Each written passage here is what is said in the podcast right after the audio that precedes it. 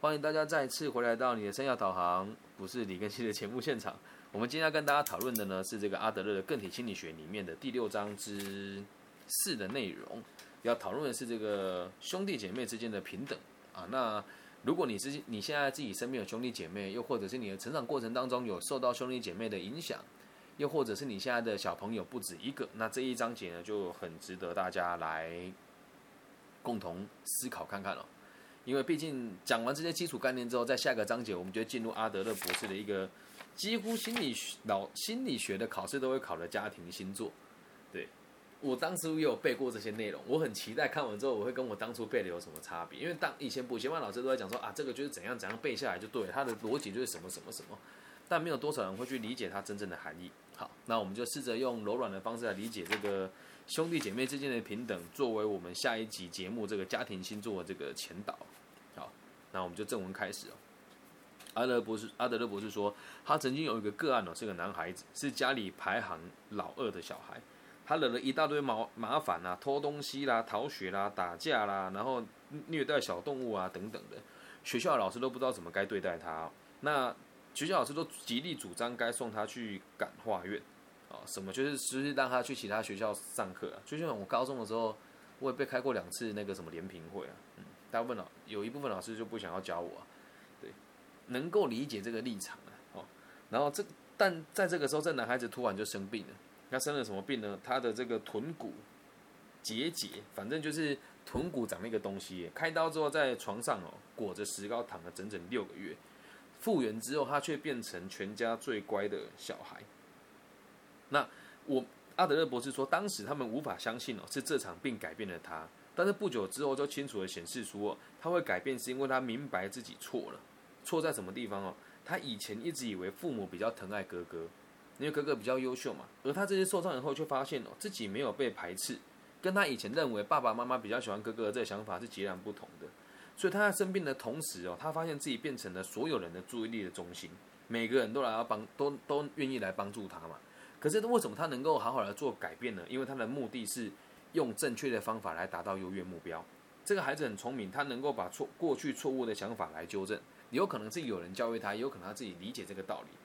因为如果换一个角度来看的话，他他很有可能为了得到大家的这个关注而继续假装生病，或者是一辈子犹豫不决。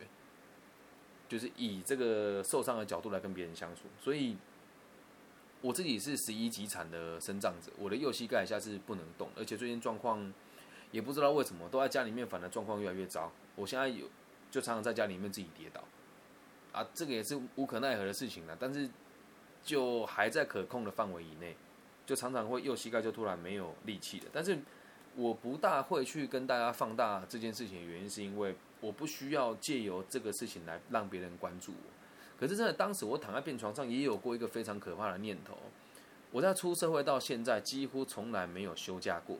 认识我的人都知道，我工作非常拼命，对。然后我躺躺在床上的时候，我竟然有一个念头是，其实躺下来休息也不错啊。嗯，那某种程度上，这就是错误的想法。你把腿打断可以休息两年，你愿意吗？我现在想想就很可怕。可是当小真的这个想法。所以记住一件事哦，到最后都还是目的，还是生活风格决定一切。我们不能拿过去的爸爸妈妈对我们做了什么来决定我们未来的发展，而是应该要理解我们有没有可能，有没有可能借由更健康的目的来修正我们原本错误的生活风格。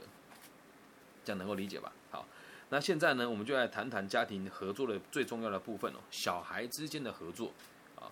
我们刚刚我们在前面几张题都是爸爸妈妈嘛，还有这个亲子之间嘛。那我们现在聊一聊兄弟姐妹之间的合作。除非孩子们当中哦，感觉自己是对等的，否则人类的社会呢，人人类的这个社会感永远都是缺乏稳固的。什么意思？如果你不觉得你跟别人是平等的，你是很难跟别人合作的。嗯，就像小时候在我们家，我是年纪最小的男生嘛。对所以都是哥哥姐姐说了什么，我就只能听。我有合作的余地吗？没有。这个问题很有趣哦。人家跟你讲，请你合作，那都是叫你配合而已啦。所以小时候我很少有机会提出这意见，就是别人叫我干嘛我就干嘛，懂吗？那有些家庭是这个样子，是男重男轻女。那这时候呢，男女之间也会产生很大的不平等。那看到目前啊，你觉得我们的社会平等吗？我们的社会平等吗？以阿德勒博士的说法，我们每个人都是合作才能够生存下去的嘛。嗯，那我就问你啊，他说如果没有平等的话，我们的社会会永远缺乏这个稳固的基础。在我的世界里面，我认为人生在十八岁以前是不平等的，因为你的生活是你的父母给你的，而你的人生在三十岁以后是非常公平的，因为到三十岁的时候，你已经有行为能力八年到十年了。那这时候你得到的一切都是你自己争取来的，所以社会是公平的，而且我们每个人也都是平等的。你说啊，老师有一些人很有钱啊，比如说有一些有钱人家的二代，我们怎么跟人家比啊？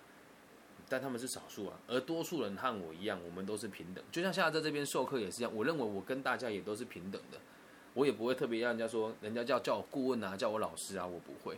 我年轻的时候，甚至都还会跟别人讲说，也没有年轻就刚入行，都会跟别人哎，不要叫顾问，不要叫我老师。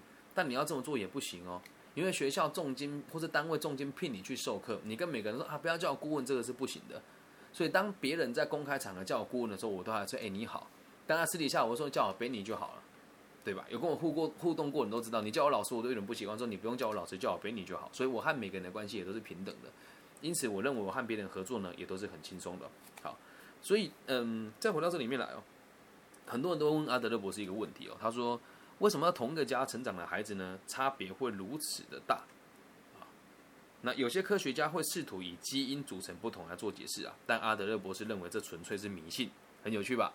他认为用基因组成来做解释是迷信。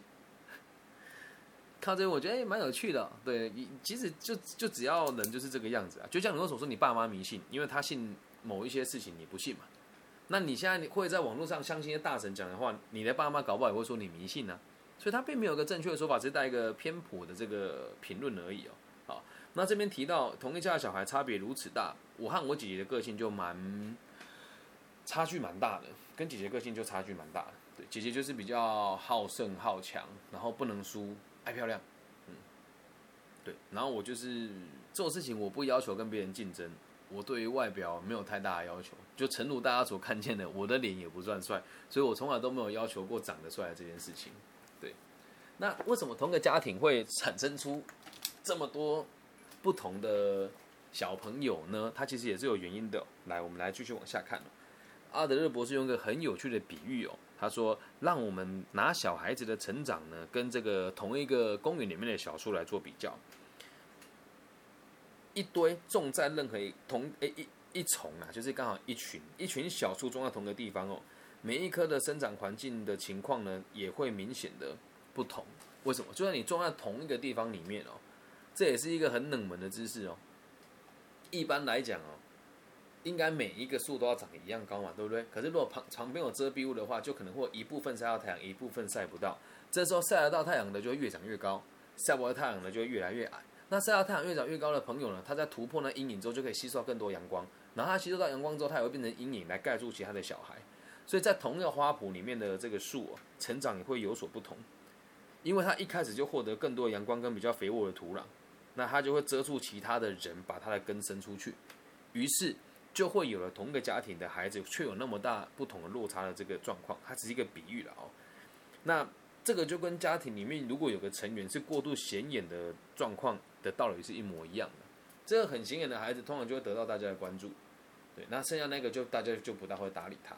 那我去在家里也是这样，我姐姐到哪边都是那个最漂亮的、最可爱的读书第一名老师最爱她的，对。然后我觉得那个，我从小活在他的生活阴影里面了，因为在台湾的学制是这个样子，小学哦两年一个老师，小一、小二一个老师，小二诶小三、小四一个老师，小五、小六一个老师，对。那刚好姐姐大我两岁，所以她教过她老师呢，通常就会教我。那当时教他老师叫李素娟，他就把我姐姐就是说，哦，我姐姐很棒啊，很很好啊，但他对我就很不顺眼。为什么？我我成绩不好，而且我不听话，对我就特别不听话，因为我觉得他的管教很多地方是不合适的，我就不听，我就不理，他就非常讨厌我。所以，那从小到大，姐姐都比我强势很多，就包含到我四三四年级的时候，只要出事了，姐姐就会帮我处理嘛。那这听起来是好事，可是实际上就是。我从来都没有办法自己挥拳头去解决事情，所以当我一有事的时候，我爸妈就跟我讲说：“你去找姐姐，姐姐又强势又有很多人追。”所以我只要出了什么事找我姐姐，姐姐都会帮我摆平。一直到我上了国中之后，姐姐去读了高中，我才慢慢的理解，什么事情都是可以自己解决的。那你说她对我这么照顾，有没有对我造成阴影呢？在我小时候确实是有的，因为我觉得我做什么事情都赢不了他。然后很多人说，你看你姐姐怎么样怎么样啊？你怎么怎么样怎么样怎么样，对吧？所以我们现在已经了解，在同一个家庭里面呢，不论父亲或母亲呢，都不应该有较突出的地位嘛。前面几章我们都提过了嘛，在夫妻的关系当中，绝对不能有任何一个人是权威的。那放大到整个家庭里面也是一样，爸爸妈妈、小孩子，大家的地位都是平等的哦。但这听起来其实会让很多人觉得好困难哦。实际上要执行也真的是非常困难。对，实际上要执行也真的是非常困难，因为我们总是站在对立面来解决事情，就会认为好像是掌有权力才能够解决问题，但实际上不能是这个样子哦。我们现在举举个真实的，呃，就是举一个例子给大家听哦。假设哦，在这个家庭里面，某一个角色非常成功。或者是非常多才多艺，啊，比如说是父亲好了，那这个家庭的小孩就会觉得自己的成就永远都比不上父亲，所以他们的长大的过程当中，跟他们长大的结果会变成比较容易气馁的一群人，他们对生命的兴趣就会减少。对，那这个除了爸爸会有这个状况之外，可能妈妈啦、姐姐啦都有可能，在这个家里面有某一个人特别杰出的时候，就会影响到其他小孩子的状况。所以，身为一个家庭的核心，就是爸爸妈妈。嗯，我如果没记错的话，阿德勒博士说：“父母如日月，儿女如星辰。”啊，就像我们在看天空一样，日月是最重要的嘛，星辰当配角嘛。但是爸爸妈妈可以决定一切，最重要的是谁？就是爸爸跟妈妈。因此，我们应该要尽量避免家庭有这样子的状况产生，不能有任何一个人的地位是特别崇高的，否则会衍生出很多不必要的问题。可是，在实际上运作运作真的会比较困难一些些。我必须得说，现在我女儿才四岁，所以到目前为止，我觉得我执行的还不错。对，就是家事我们是用平均分配的，然后需求呢也会照着彼此的状况来互相 cover。比如说我有一阵子感冒的时候，我就说芭比今天比较累，那你能不能在旁边玩玩具陪我就好？然后可以的话帮芭比装个开水，他是做得到的哦。所以我他照顾完我之后，我就跟他说你做的很棒。那以后你生病的时候，芭比会照顾你好不好？他就说好，所以我并不会说我是你爸，你不会帮我干什么吗？不会，这样能够理解吧？你如果爸爸妈妈没有办法做到这一点的话，你也不用苛责他们，因为就确实是年代不同，而且这样子要去执行，其实每一个人要承受的心理压力都是有的，但这个心理压力也是来自于你不想去做而已啊。你要想啊，如果从我的角度出发，我现在是目前这个家庭里面收入最丰厚的人，我也可以回家什么都不说啊，甩钱给他。但我不会这么做啊！可是你有多少能够做到这一点呢？谁不是有一点钱就膨胀了呢？所以这个东西也是个，也是关乎于个人修养吧。就就大家可以试着去理解这件事情，看看，千万不要以为你有比任何一个人还要更突出，这样子你会非常痛苦。像我最近就是在体验这件事情啊，我明明就都已经免费的做了这些课程，然后也都不收费，然后每天产出。可是我就一直要看到我的脸书会一直被人家强迫曝光某一些买广告的生涯规划老师，然后一个月花多少钱他才愿意帮你们上课。但上他的课人有没有比我上我课人还要多？有啊。至于什么原因呢？我也不知道啊。那如果我一直觉得我自己比别人高一等的话，那我是不是就很痛苦？我现在都跟自己说没有关系了。对，因为这个世界本来就是这个样子啊。你提供好的东西，人家不一定会愿意要。搞不好他们认为好的东西，去找一个借口安慰自己，花个几百块，假装自己很认真，认真就可以交代了。以前我都觉得自己是最优秀，但我现在也慢慢的不这么认为了。所以不管在家庭里面或在外面都一样。如果以这个基督教的教义，我们只是讨论了，我本身并不是基督教教徒，他们会称这个信众为弟兄跟姐妹，概念也是一样的，大家都是平等的，这样能够理解吧？所以我们再往下看了。为什么很多名人的子女呢，常常会让他们的父母或社会失望的原因，就在这个地方。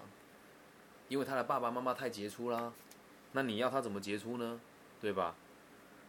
就以我们最近看得到的例子，有一些有名的人就会吸毒嘛，嗯，然后在我们台湾就有一些这个所谓的重要领导的孩子就会这个贩毒嘛，这个也很常见，对吧？但是我们不能讲说有什么不好，因为他从小就承受了很大的压力，因为爸爸妈妈太杰出啦，所以就只会这样子嘛。那这些孩子会认为他们永远都不可能达成父母亲的成就，所以，假如父母的事业呢相当的成功，相当的富裕哦，我们都不应该让这样子的成功跟富裕影响这个家庭太多，不然会让孩子的成长受到阻碍。什么叫影响太多？这一点我我要检讨一下，就是我们家妹妹读的这个幼儿园是会经过家长职业筛选的，那这样算不算某种程度上是用成功来影响她的成长的过程呢？确实是有。可是你说我我如果真的可以挑选，就是跟我的认知比较接近的家长的幼儿园，我们在教育上面就比较不会有冲突嘛，对吧？但我也有我的底线在，像我就绝对不会把他送去贵族学校，就比如说一个学期念下来要一百万台币的那种贵族国高中，我你也不会这么做。所以你成功是你的事情，不要拿你的成功来限制你孩子的成长。我在身边哦，很多很有名的企业二代，我不讲哪些企业，因为一来会打广告，二来是这样对人家也不好意思哦。很多成功企业的小孩子呢，都是当医生居多，但他们孩子根本一点都不想当医生。我问他，真的为什么你还是考医生呢？他说，我爸妈说，如果我考医生的话，他就不会管我。我说，那为什么他们觉得当医生会比较好？他说，因为有钱呐，然后又听起来好听啊，这样他才让我继续画画，这样他才让我继续学冲浪。那你说这样的孩子能开心吗？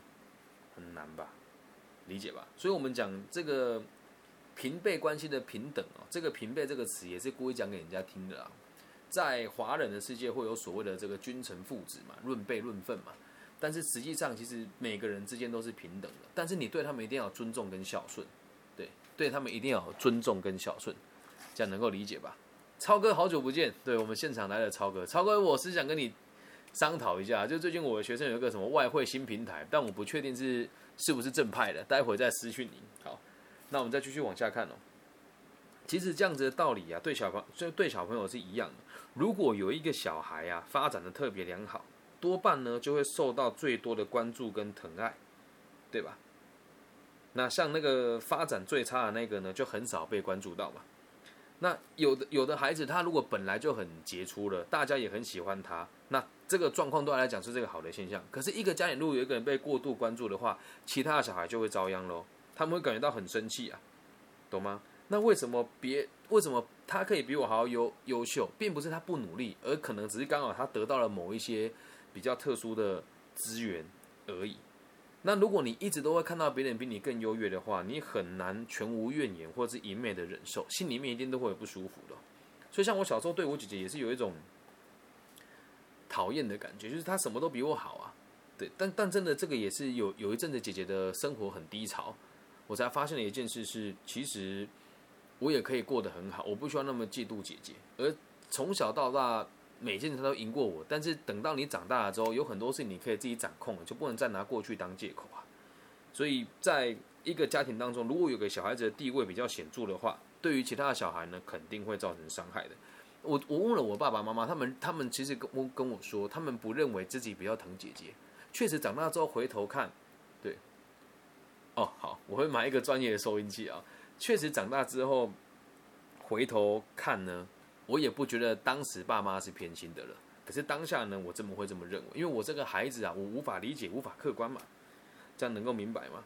所以，如果在这个状况以的，在这个状况底下成长的孩子呢，通常会比较缺乏斗志，而这个缺乏斗志通常是很深层的哦。你也有可能会假装自己很努力哦，这个斗志是真实的，想要追求自己理想的人生。所以你说，如果真的是一直在被压迫或者是被忽略的。的状况底下成长的孩子，长大之后没有办法找到自己真实的优越目标，这个也是很正常的。那有些人会变成了不停的寻找自我优越的目标，然后为了这个努力呢，永远都不会停歇。那这个努力，记得一件事，我们都会很努力的去追求一个叫优越目标的东西。优越目标就是让每一个人都觉得你很重要，或者让大家都愿意被你影响，这个就叫优越目标。所以回归到根本哦，重点就是你的你的这个优越目标是否是正确的，还有你的生活的风格是否能够做出这个比较适合社会的行为，进而达到你的优越目标。所以我们在这边跟大家做个小小的中诊哦，就记得在家庭里面呢，如果你有孩子的话，对每个人的状况都是得是平等的，而且要要求孩子适性发展，绝对不要拿成绩或者是拿才艺。来评断一个孩子的好跟坏，也绝对不要说你看看你哥哥，你看看你弟弟，这种话绝对不要说。那教育孩子为什么要有优越的目的？你可以说我知道今天哥哥得奖了，你可能会觉得自己不够好，或者你比不上他，但都没有关系，每个人喜欢的东西不一样，爸爸妈妈还是一样爱你的，就不要去做贬低另外一个小孩子的动作。然后重点是，也不要任任何一个角色都一样，不要在家人面前展现出任何的优越，也不要去优，也不要去英雄化一个人。小时候有一堂课叫做，呃，什么爸爸捕鱼去，为什么还不回家？对，那那里面也没有，就是有一部分是说爸爸好伟大，我们要体谅他等等。可是在我心里面，我不会跟我女儿说，你看芭比好伟大，不会，我只会跟他说，今天芭比的工作是去外面赚钱买奶粉，然后回来陪伴你。那你的工作是什么？他说帮芭比拿鞋子，这就对了，并不是他服侍我，是我们要一起解决目标，这样能够理解吧？简单的说，就这个家庭里面大家的目的呢，必须要一致。所以在沟通的当中呢，要讲我们，而不要讲我，不要有权威感。做人也一样，做事业也一样，才能够办法，才能够有办法维持一个家庭的稳固，一个群体的稳固。这个就是所谓的平等。这样能够理解吗？那接下来明天呢，我们就跟大家解释这个家庭星座。家庭星座的这个内容呢，比较稍微长一些，然后会分成四个大段了。家里的老大，然后这个家里的老二，还有家里的老幺，以及这个家里的独生女的四个段落来跟大家做介绍。那也希望大家能够透过学习阿德勒个体心理学，能够更了解自己的过去、现在还有未来。那以上就是今天的全部的节目内容。我先把录音笔关掉，然后现在问问看大家有没有什么想跟我交流的问题。